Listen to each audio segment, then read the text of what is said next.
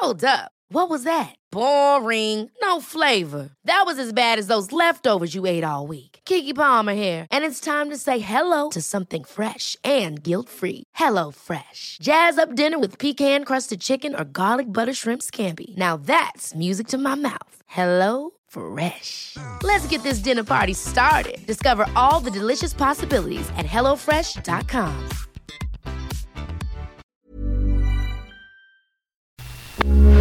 Heraldo Radio, con la H que sí suena y ahora también se escucha.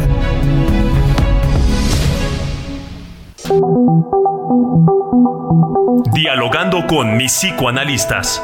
La doctora Ruth Axelrod, doctor Pepe Estrada y la doctora Rocío Arocha son especialistas comprometidos, profesionales que se interesan realmente en ti a través de El Heraldo Radio, un espacio personal, íntimo e incluyente.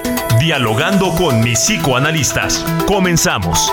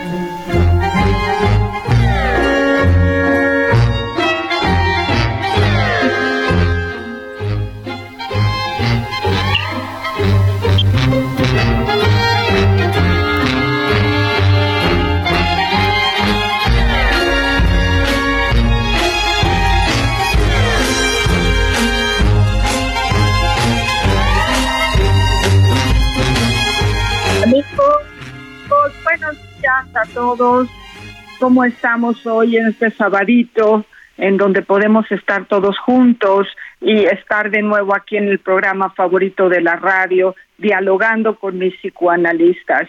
Nosotros somos el Heraldo Radio y cada sábado somos muy felices de estar todos juntos. Tengo conmigo a mi gran amigo y psicoanalista, al doctor. Hola, mi querida Ruth. Muy buenos días a todos en donde sea que se encuentren, en su hogar, en su trabajo, en su oficina, corriendo. Un placer llegar hasta sus oídos, hasta sus hogares y eh, estar con ustedes platicando de un tema tan interesante. Como cada sábado, mi querida Ruth en nuestro programa favorito de la radio y hoy con un tema muy, muy interesante. Mi querida Ruth, ¿cuál es? Eh, vamos a trabajar un cine debate sobre una de las películas mexicanas de las que han salido este año que se llama Bardot. Bardot, una película de mucha controversia, complicada, que nos va a dar la posibilidad de platicar entre todos nuestros radioescuchas sobre la línea que existe entre la realidad y la fantasía y la riqueza de hacer un cine debate con ustedes.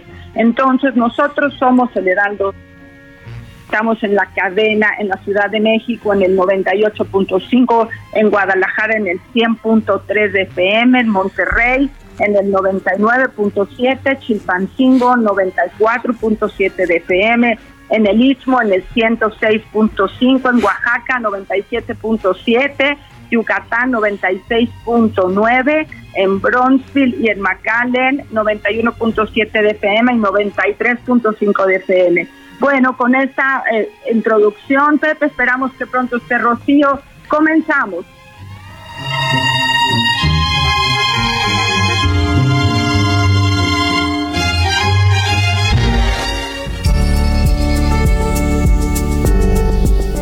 La más reciente película dirigida por Alejandro González Iñárritu se llama Bardo.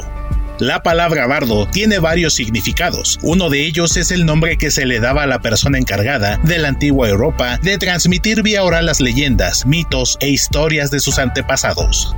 Para el budismo, un bardo se refiere a un estado intermedio de transición, después de la muerte en donde el individuo verá diversas imágenes de su vida y podrá reconocer y aceptar a su verdadero ser o no. De esto dependerá su reencarnación. La película protagonizada por Daniel Jiménez Cacho versa sobre un periodista mexicano que regresa a su país, enfrentando su identidad y sus memorias. El filme obtuvo cuatro premios, la selección oficial al concurso en el Festival de Venecia y mejor película extranjera para los críticos en Chicago. Recuéstate en el diván, pensemos juntos sobre la muerte, los recuerdos y el cine. Comenzamos.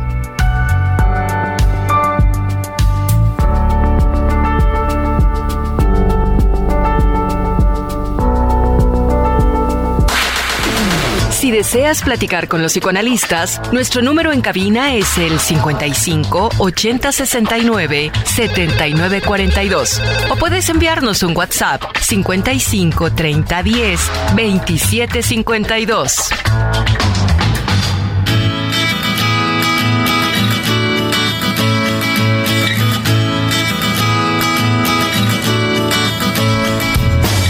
Así es.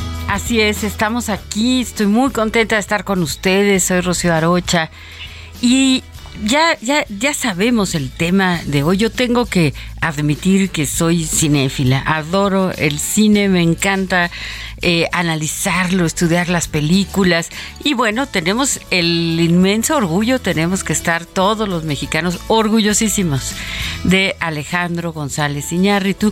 ¿Por qué? Porque nos ha pues nos ha puesto en, el mundo muy en alto, con distintos eh, premios, selecciones, etcétera, ante sus diversas películas.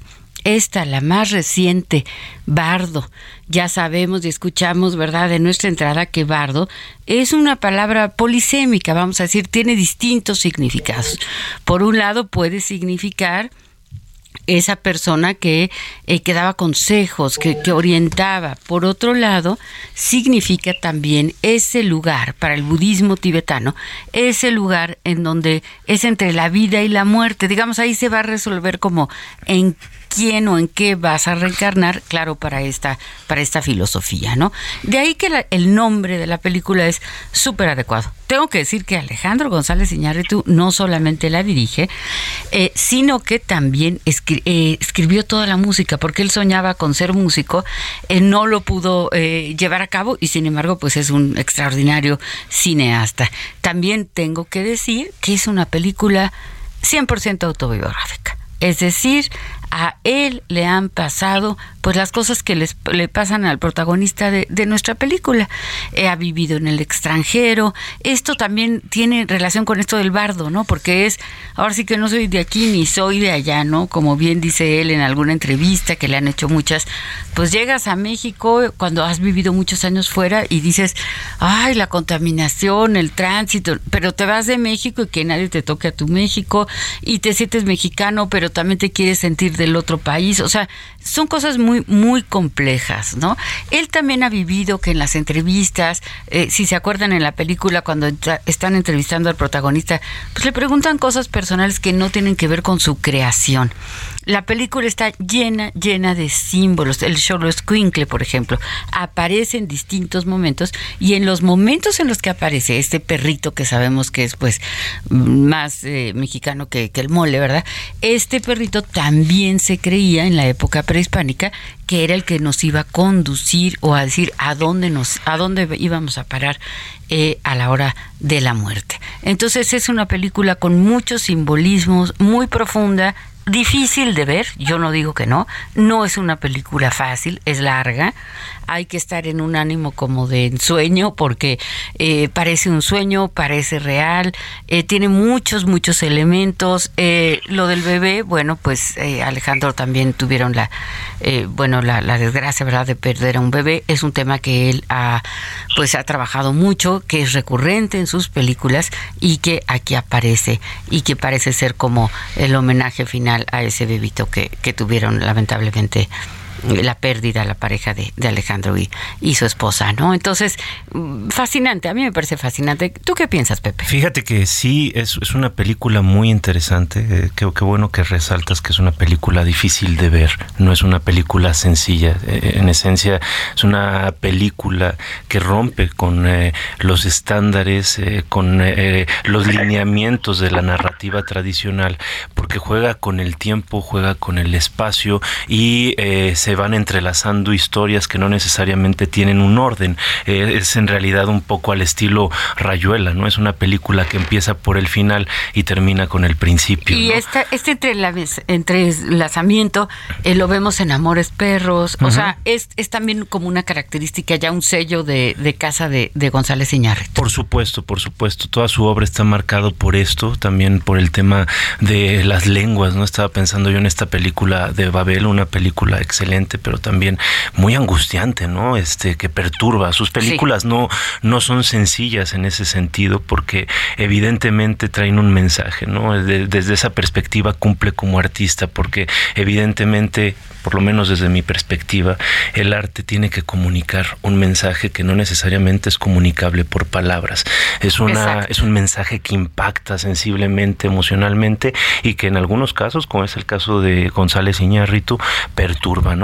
A mí me gusta mucho jugar con, con esta palabra bardo, digo, él, no hace mucho mucho énfasis eh, eh, sobre la tradición eh, tradición, perdón, medieval de la palabra occidental, ¿no? Hace más énfasis en la palabra budista de, que, tiene este sentido de, como bien mencionabas, la espera a la reencarnación, ¿no? Esta especie de limbo que se da después de la muerte y que estamos esperando un poco a ver en qué nos toca reencarnar. Y hay que recordar que desde la reencarnación, pues nos puede tocar, si nos va bien, si hicimos nuestra chamba, eh, escalar y si nos va mal porque no hicimos nuestra chamba y generamos mucho karma, nos vamos para abajo. Pero también sabes que, que Pepe, que, que, cuando estás en el bardo, según el budismo tibetano, hay un aspecto bien importante y que a mí me parece interesantísimo, que es si reconoces lo que hiciste, entonces te va mejor. Y si no reconoces, entonces te va peor. Y a mí me parece que en la vida, antes de que lleguemos al bardo, eh, todos debiéramos reconocer cabalmente las cosas que, hemos hecho. Qué difícil, pues es aprendizaje, a final de cuentas, ¿no? Creo que la, esencia de, esa, de esa metáfora es justamente el aprendizaje, decir, eh, hice esto bien, hice esto mal, puedo mejorar acá. Es, es un poco quedarse en paz con el resultado. Mi querida Ruth, ¿qué, qué nos comentas? Bueno, creo creo que quisiera como aclarar que mucha gente no la hemos visto o si la hemos visto, ¿no? Tratar de entender el nombre, pero ¿de qué se trata esta película para poder ir a verla? Porque claro, efectivamente es difícil, es compleja, ¿no? Entonces, la primera escena, como ya dijeron, se va a juntar con la última y se trata de que un hombre está sentado en un lugar que es el metro de Los Ángeles y está pasando por un momento que no queda claro, pero es un ataque cardíaco, así empieza y así termina. Entonces, eh, las visiones que se tienen de la película es como toda una prueba que se vuelve una secuencia de imágenes que provienen de ese estado particular del que ustedes hablan, que está entre la vida y la muerte, donde se encuentra este protagonista que se llama Silverio, ¿no? Entonces, Silverio Garma, que también me parece un nombre muy interesante que debe tener un montonal de significados, Gama, Silverio Gama, ¿no? Entonces va a hacer todo este ejercicio de su imaginación y su representación y su experiencia emocional y sus enojos y sus amores y sus odios y sus conflictos. En ese momentito, uy, sonó, es que están llegando los mensajes que ahorita les voy a comentar, ¿no? Entonces está muy interesante poder llegar a la película entendiendo que se trata de esta este trabajo psíquico que está haciendo este sujeto que está teniendo un ataque al corazón y que por estar en un lugar donde está acompañado, bueno, aparece la ambulancia y este, este destino va a estar marcado. Sin embargo, quiero decirles que Harold Goodman, que vive en Estados Unidos, nos escribe en inglés, me dice, Ruti, no entiendo bien la película, a pesar de que mi español es muy bueno, me parece que es una película llena de enigmas, tanto para los americanos como para los mexicanos. Le agradezco a Harold este breve mensaje que es una respuesta del Facebook. Rocío, está padre que estás mandando esto y llega a todos lados del mundo para decirnos que no solo es una cuestión de mexicanos, ¿no? Y es un ejercicio donde el conflicto de identidad binacional que tenemos los mexicanos y los americanos en relación con las fronteras se marca con esta angustia que se ve perfectamente realizada, ¿no? Con este miedo que siempre tenemos a pasar la aduana de México a Estados Unidos o de Estados Unidos a México en relación con las respuestas que pueda haber, ¿no? Entonces eh, nos da como para mucho de dónde hablar. La señora Lolita que le agradecemos cada sábado su presencia. Nos dice, apreciados doctores, muy buenos días. Qué placentero saludarlos nuevamente en nuestro programa favorito de los sábados y con este tema. Desgraciadamente no he visto toda la película, eh, sin embargo, me daré la tarea de verla, pues soy súper fan del cine y más de González Iñárritu, quien nos ha dado grandes sorpresas en el cine. Les vuelvo a enviar un fuerte abrazo, nos vemos la próxima semana. Y bueno, tenemos más mensajes, pero iremos poco a poco leyéndolos, tanto de México como de Estados Unidos. Sí, sí, sí. Eh, eh, eh, es decir, este, este mensaje que recibimos, ¿no? De no le entiendo, de no está fácil, de justo lo que, lo que Pepe señalaba me parece muy pertinente, ¿no? El arte no necesariamente lo tengo que entender así como, como tan facilito, ¿no? A veces no es tan fácil de digerir y no por eso es menos valioso, incluso puede ser más valioso. No es una condición sine qua non el que le entienda para que sea valioso, para que sea importante. Y cada quien, además, para apreciar el arte, pues cada quien, ¿no? Es decir, si me gusta o si no me gusta, pues ya esas son opiniones personales. Lo que importa es tratar de entender, tratar de captar qué nos quiere comunicar el, eh, el, el, que hace la película. ¿no? En este caso, insisto, Alejandro González Iñárritu quiere comunicar que él ha sido extranjero, que es mexicano, que a él le contaron mitos y cuentos como los niños héroes y por eso sale el castillo de Chapultepec, que él se imaginó cuando era chiquito que los soldados iban arrastrándose como serpientes o no sé si se lo imaginó, pero ah, eso leyó en alguna parte o le enseñaron en la escuela y entonces reproduce esa escena del castillo de Chapultepec, que eh, que quiere a México y que le gusta a México, pero que también a veces ha sido maltratado, eh, digamos, o, tratado tal vez no con el respeto debido. En fin, eh, el hecho de que se vaya al otro país, acuérdense el niño, el niño que se lleva los ajolotes, ¿no? Que también tienen un simbolismo. Es decir,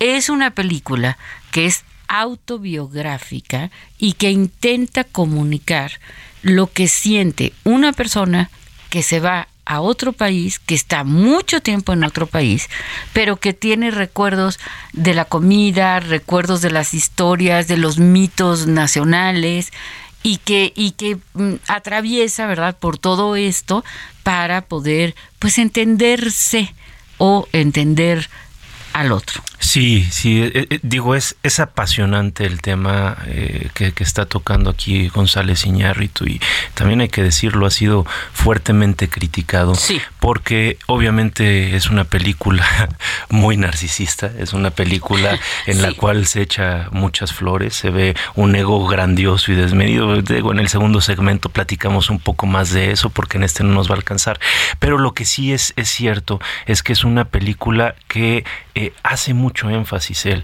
Eh, que no es autobiográfica, ¿no? E incluso el, título de la película dice falsa crónica de unas cuantas verdades.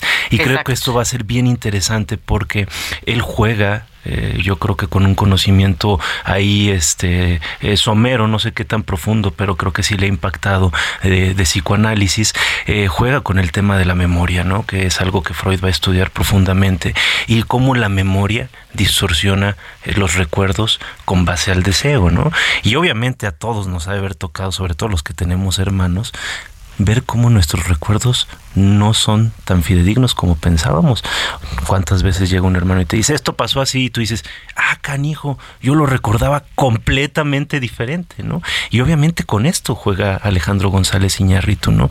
Es un bardo en el sentido que cuenta una historia que transmite un mensaje críptico. Hay que recordar que los bardos manejaban mensajes eh, que iban por capas, ¿no? Por niveles, casi casi como si estuviéramos hablando de consciente consciente, preconsciente, inconsciente o contenido manifiesto, latente e inconsciente. Los bardos traían mensajes muy profundos y un poco Alejandro se convierte en un bardo de su propia vida y de la historia de muchos mexicanos que migran, ¿no? Que migran en distintas circunstancias. Es parte también de la crítica que le hacen. No todos migran con lujo, no todos migran en las condiciones que lo hace. Hay muchos que migran y que no tienen una historia de éxito tan valiosa o tan bonita más bien, no tan valiosa que contar, ¿no? Claro, claro. Eh, me, me gusta que señales esto, falsa crónica de unas cuantas verdades. No es una autobiografía, pero tiene elementos autobiográficos que yo creo que toda obra de arte contiene elementos autobiográficos, es decir, uno escribe desde donde nació, desde donde lo que vivió, desde lo que ha sentido.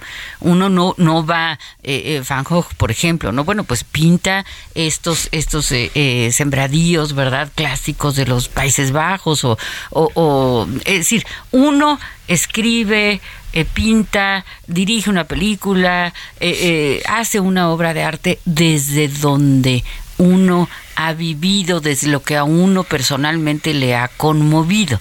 Entonces, eh, claro, pero este señalamiento de la memoria es cierto. Uno cree que ha vivido algo y la mera, mera, mera neta, pues quién sabe, ¿no? A lo mejor lo viví, a lo mejor medio lo viví, a lo mejor me acuerdo de algunos detalles y construyo una historia a partir de ahí. Pero el nombre, el nombre es, me parece muy adecuado, ¿no? El, nombre de, de Bardo.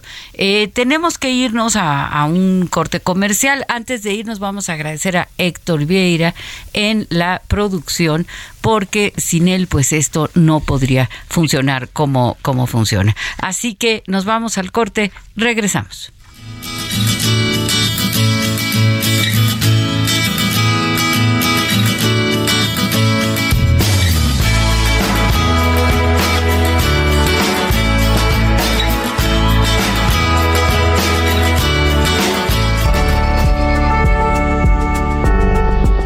La mayoría de las escenas de Bardo se filmaron en la Ciudad de México, la tierra natal de Alejandro González Iñarritu, y fue el primer largometraje en rodarse en la capital mexicana tras la pausa propiciada por la pandemia por el COVID-19 y concluyó su rodaje en septiembre de 2021.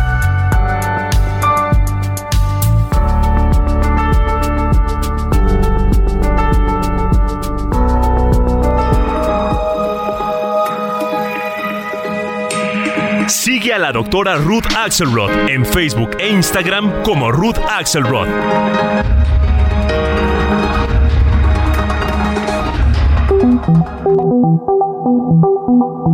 Los doctores Ruth Axelrod, Pepe Estrada y Rocío Arocha continúan en un momento en Dialogando con mis psicoanalistas.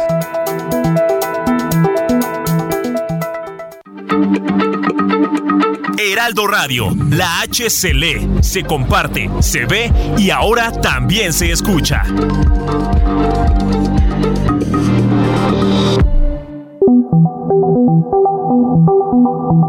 Esto es Dialogando con mis psicoanalistas. Estamos de regreso.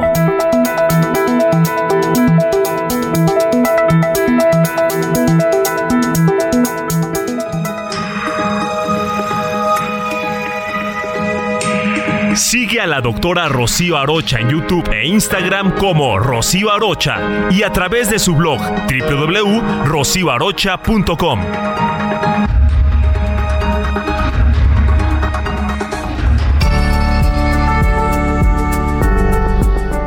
Bardo tuvo su premier durante el Festival Internacional de Cine de Venecia, que se llevó a cabo del 31 de agosto al 10 de septiembre de 2022. Se estrenó el 27 de octubre en las salas cinematográficas de México y se integró al catálogo de la plataforma Netflix a partir del 16 de diciembre.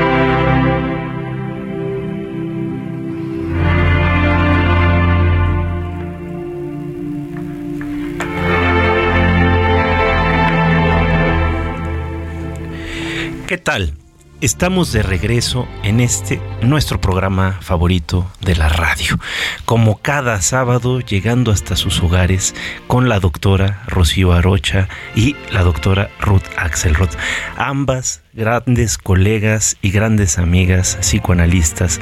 Yo soy su servidor, Pepe Estrada, y todos somos el Heraldo Radio. Gracias por formar parte de esta gran familia. El día de hoy estamos platicando de un tema interesantísimo, verdaderamente interesantísimo, que es la película Bardo de nuestro orgullo nacional, Alejandro González Iñarritio.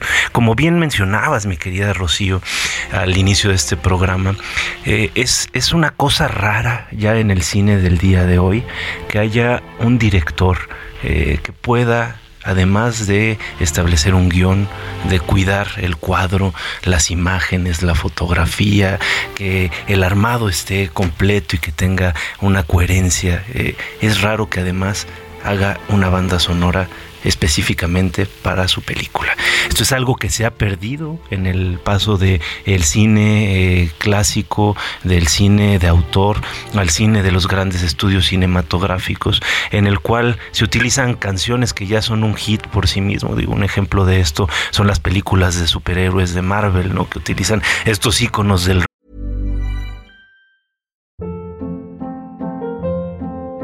Hold. What was that? Boring. No flavor. That was as bad as those leftovers you ate all week. Kiki Palmer here, and it's time to say hello to something fresh and guilt-free. Hello Fresh. Jazz up dinner with pecan-crusted chicken or garlic butter shrimp scampi. Now that's music to my mouth. Hello Fresh. Let's get this dinner party started. Discover all the delicious possibilities at hellofresh.com.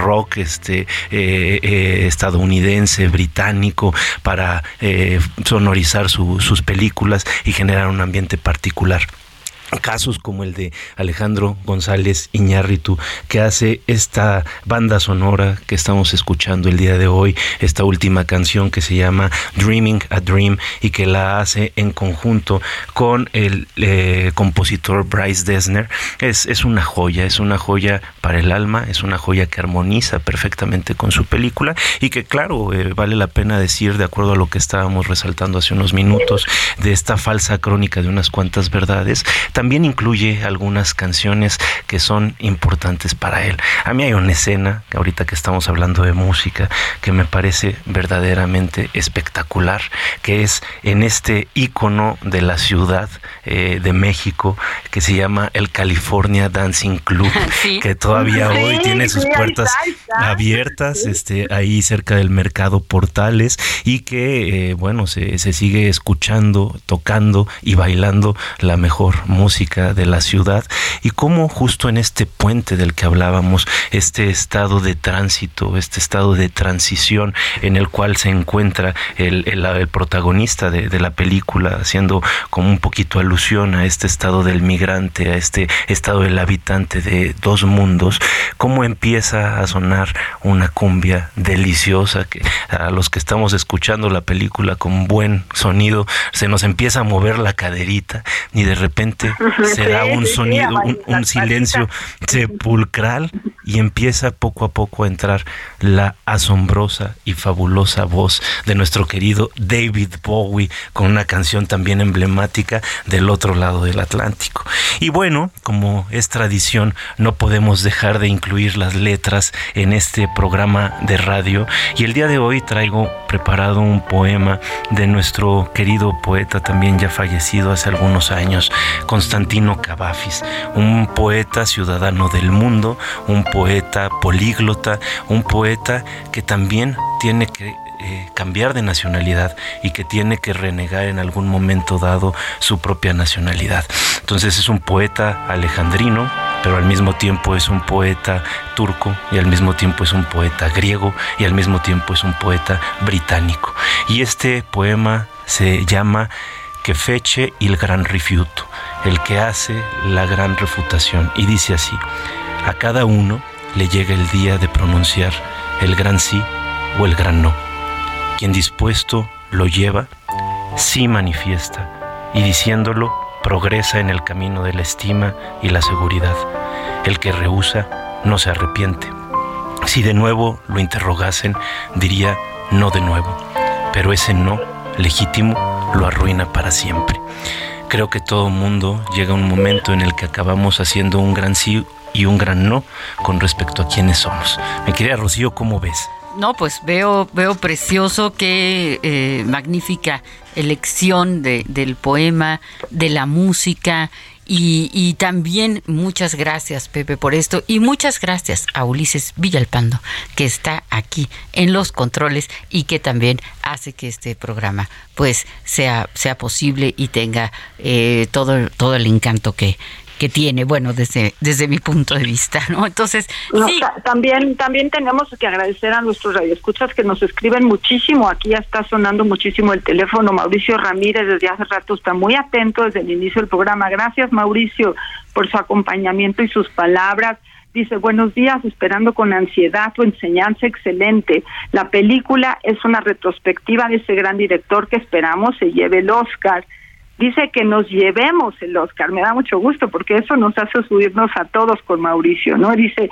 la eh, estructura visual de Iñárritu es jugar con el vaivén del tiempo y emitir de vus y dejar eh, hacer un get back. Mejor le sugeriría que habláramos del actor que es fenomenal porque le estamos contando a todos de qué se trata y como dijeron al principio una película llena de simbolismos como los que usa Jodorowsky o Akira Kurosawa y grandes directores al igual que Cuarón eh, en sí es muy onírica y es difícil decir que se le entienda muy fácilmente, ¿no? Bueno, sigue diciéndonos muchas cosas, dice que está difícil entenderla, eh, que, que no que no les que, que, le gustaría más que habláramos de cosas más fuertes también como lo que pasó con Shakira y Piqué para que nos saquemos este asunto del aburrimiento. Eso lo hacemos la próxima vez. Claro que así Mauricio y tenemos también a Pati Pacheco también eh, acompañándonos y nos dice buen día aunque yo no he visto la película sé que el arte provoca emociones y esa es la idea Dice, pero ¿qué no puedo olvidar? No puedo quedarme así para siempre. Y como no la he visto, pues no sé mucho cómo psicoanalizar esta película o la última canción de Shakira también, porque no solo los films, sino también las canciones nos permiten estar cerca de nuestros queridos psicoanalistas. Nos pregunta, ¿por qué es narcisista la película para Rocío, no? El lenguaje, el discurso, ¿qué debo analizar para encontrar este lugar del que están hablando. Y también Pito Pérez nos dice, muy buenos días, doctores, hablando del tema de la muerte, estoy pasando por una pérdida, aunque acudo a terapia, me cuesta mucho trabajo entender el tema.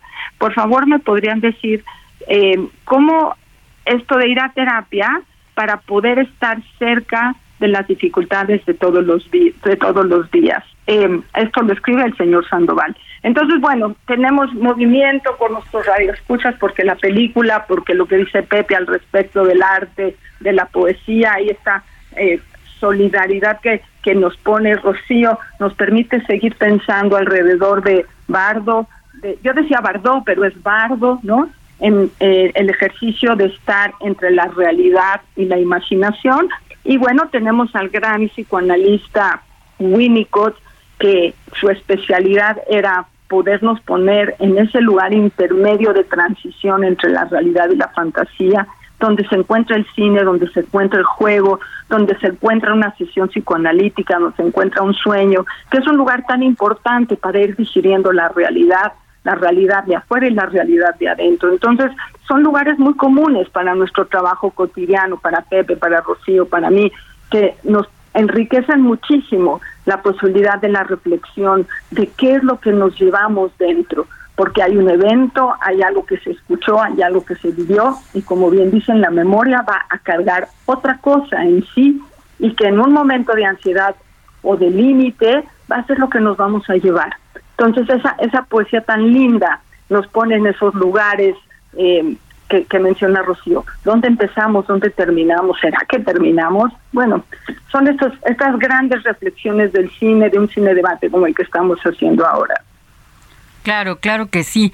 Eh, muy interesantes los comentarios de nuestros eh, radioescuchas, las preguntas que nos hacen. Vamos a escuchar un mensaje de voz y vamos a intentar dar respuesta. Hola Rocío, Ruth y Pepe. Quería decirles que cuando vi que iban a dialogar sobre Bardo me emocioné. Me pareció una narrativa súper compleja, pero también familiar y con mucho que analizar. Pienso que para poder sumergirse en esa historia hay que tocar con la parte interna, atemporal, irracional y emocional, y así destapando la confusión de identidad y pertenencia que uno puede llegar a sentir a lo largo de la vida. Y me imagino que hay personas que no pudieron apreciar Bardo por la no estructura en sus tres horas y si tienen la oportunidad de escucharlos, creo que captarán este limbo y la ambivalencia inagotable en el mexicano y que lleva transmitiéndose desde la conquista, aunque también la sensación de no ser de aquí ni de allá está presente universalmente. Un abrazo. Qué, qué, qué, qué interesante. sí, muchísimas gracias. Qué lindo escucharte. Y sí, sí, muy, muy atinado esto que nos dice, que nos dices, Carla, atinadísimo, porque también se podría ver como, como un sueño. O sea, nosotros pudiéramos sentarnos a ver esta película pensando que vamos a ver la representación de un sueño, en donde entonces los tiempos se traslapan, pasan cosas como inverosímiles, ¿no? Que nos pasan en los sueños, ¿no? Con este tema de los ajolotes ahí en el metro, o sea, pasan muchas cosas que en realidad en cualquier sueño pueden pasar y que entonces nos cuesta trabajo porque hay a, veces queremos como todo muy lineal, muy concreto, muy masticadito.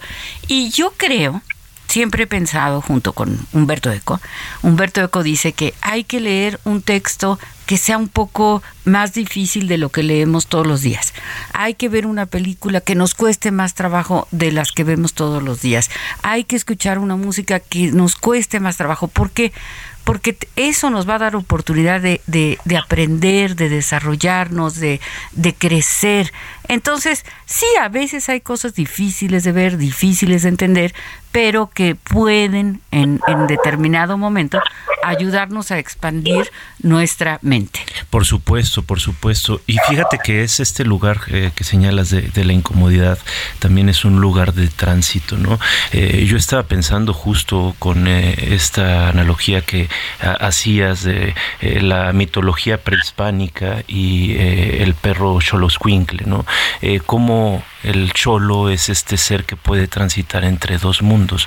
Y me hizo pensar en este eh, lingüista, semiólogo, eh, Yuri Lotman, que habla precisamente de cómo en las ciudades medievales eh, se construían estas murallas para delimitar muy claramente el inicio de la ciudad y el fin de la misma, y que las personas encargadas de la medicina tradicional en la época medieval, estamos hablando de brujos, de chamanes, exactamente, eran personas que habitaban los márgenes, los linderos de los bosques, afuera de las murallas, justo este espacio entre dos mundos que sirve como conexión y como puente entre dos realidades. El símbolo del cholo escuincle, al igual que el del ajolote, porque hay que recordar que el ajolote es un ser anfibio, es decir, un ser que puede habitar tanto en tierra como en el agua, aunque les gusta mucho más el agua, y que además es un emblema nacional que hoy aparece de forma preciosa en un eh, billete de 50 pesos, el ajolotito que se llama la gordita, me parece, este, que está eh, ubicada, que es un eh, ser vivo real, este, en un santuario de ajolotes que abrieron recientemente aquí en la ciudad. Y bueno, digo, habría muchas cosas que decir. Hace unos momentos nos decían, no entiendo la película. Y también yo pensaba en nuestro querido colega, también ya fallecido, este Wilfred Bion, que en uno de sus textos, Volver a pensar, dice, mis textos son complicados, no se preocupen por detenerse para comprender todo. Léanlo de un jirón, léanlo sin importar si comprenden o no, algo quedará. Creo que la película de Bardo funciona un poco así, es abrir puertas, es abrir fronteras y hay una imagen que a mí me encanta. La imagen que creo, no sé, tendría que hablar con Alejandro González Iñárritu para ver si es cierto o no, que creo que tiene una fuerte marca onírica, pero también tiene una fuerte influencia de Octavio Paz porque Octavio Paz en El laberinto de la soledad nos habla de este hombre que queda suspendido en el aire, ¿no? Este hombre también haciendo relación, eh, haciendo alusión con el pachuco, con el mexicano que vive en Estados Unidos, el chicano, el migrante, el que está entre dos nacionalidades y en ausencia de su propia cultura, ¿no? La orfandad de su propia cultura. Es, es, es un espacio de transición brinco y estoy en el aire, no estoy aquí, no estoy allá, estoy suspendido, ¿no? Entonces esta suspensión se puede analizar profundamente. Freud nos dirá otra cosa, ¿verdad? Los sueños de volar tienen que ver con la sexualidad, mi querida Rocío. Así es, así es. Eh, me parece importantísimo poner énfasis en los símbolos del el ajolote, en los símbolos del solo escuincle. Yo no les voy a decir porque yo quiero que vean la película si quieren y que se fijen en qué momento aparece el perro. Ajá, porque aparece en determinados momentos y eso está yo creo, no, no, no lo sé, pero creo más que calculado y que pensado.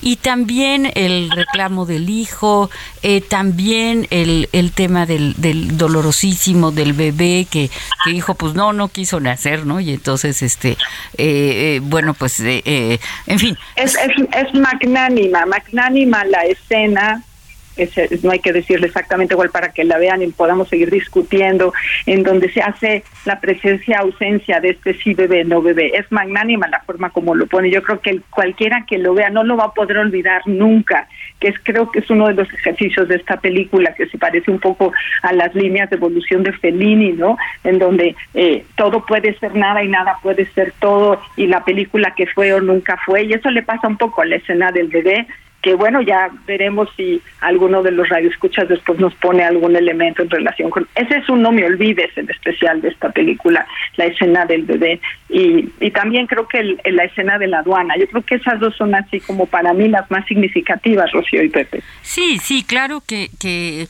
también eso es lo bonito, lo interesante del arte, ¿no? Que cada quien pues vemos eh, una, una, escena, un, elemento, dependiendo de nuestra propia historia, dependiendo de nuestros dolores. Es decir, esta frase del Talmud que dice, no vemos al mundo tal como es, lo vemos tal como somos, ¿no?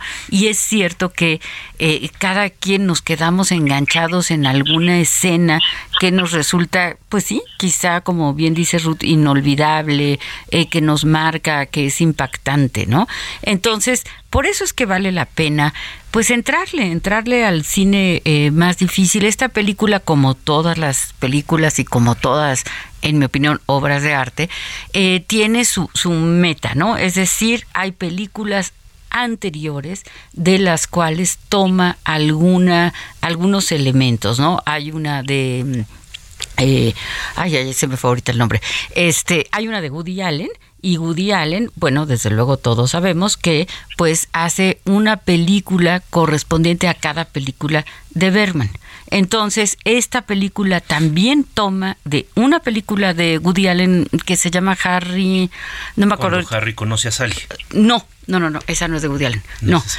Tienes razón. No, no, no. Es Harry el. Ahorita me acuerdo, Harry, no sé qué. Que la, es que la traducción en, en, español está, está muy rara, pero es Harry. Una película que se llama Harry de Woody Allen, en donde también trata de un de una persona que eh, pues que ha sido famosa, que ha sido extranjero, eh, en fin, ¿no? Entonces, todas las películas estas tienen su, su meta, tienen eh, una película antes, Los secretos de Harry, Los secretos de Harry, ya me acordé, eh, de Woody Allen.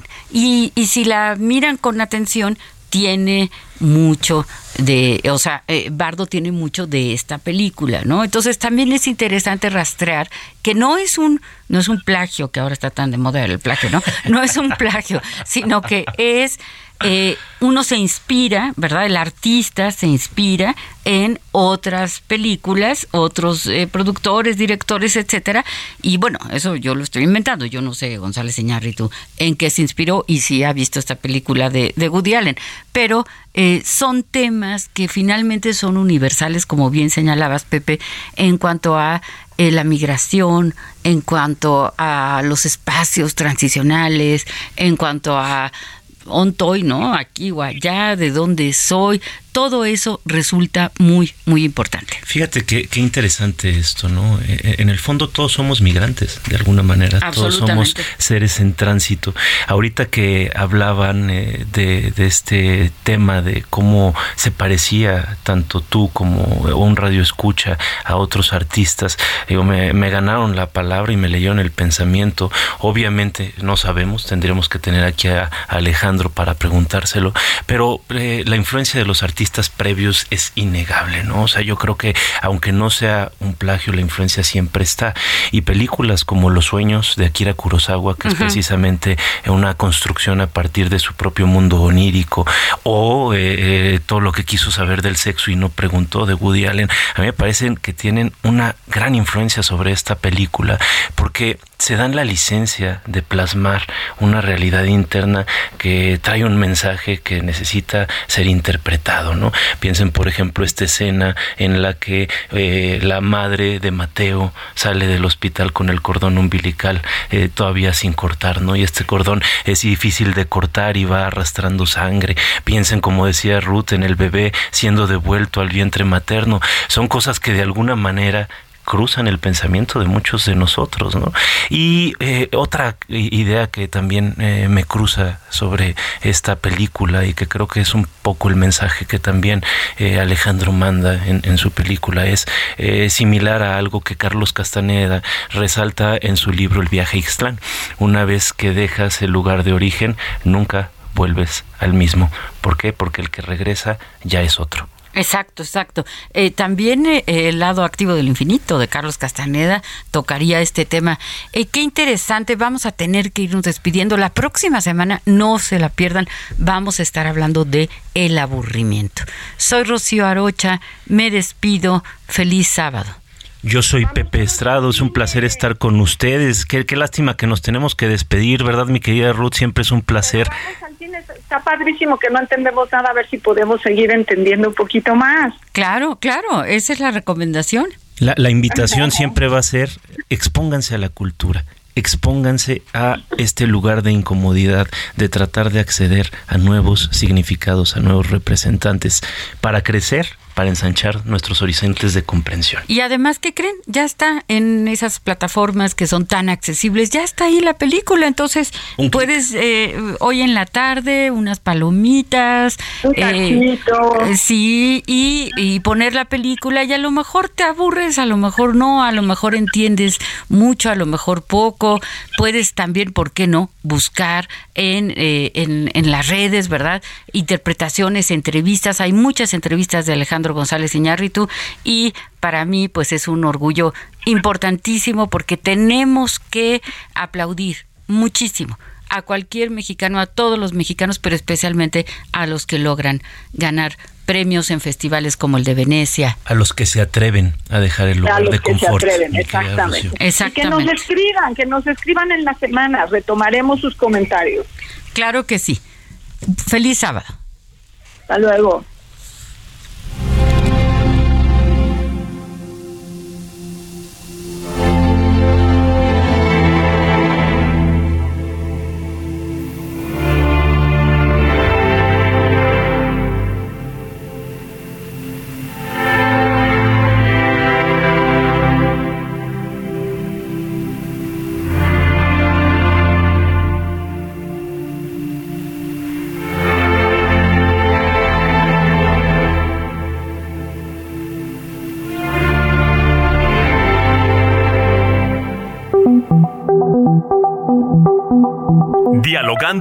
Psicoanalistas. Un diálogo personal, íntimo e incluyente.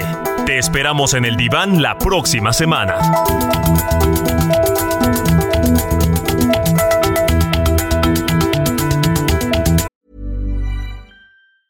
Ever catch yourself eating the same flavorless dinner three days in a row? Dreaming of something better? Well, HelloFresh is your guilt-free dream come true, baby. It's me, Kiki Palmer. Let's wake up those taste buds with hot, juicy pecan crusted chicken or garlic butter shrimp scampi. Mm. Hello Fresh. Stop dreaming of all the delicious possibilities and dig in at HelloFresh.com. Let's get this dinner party started.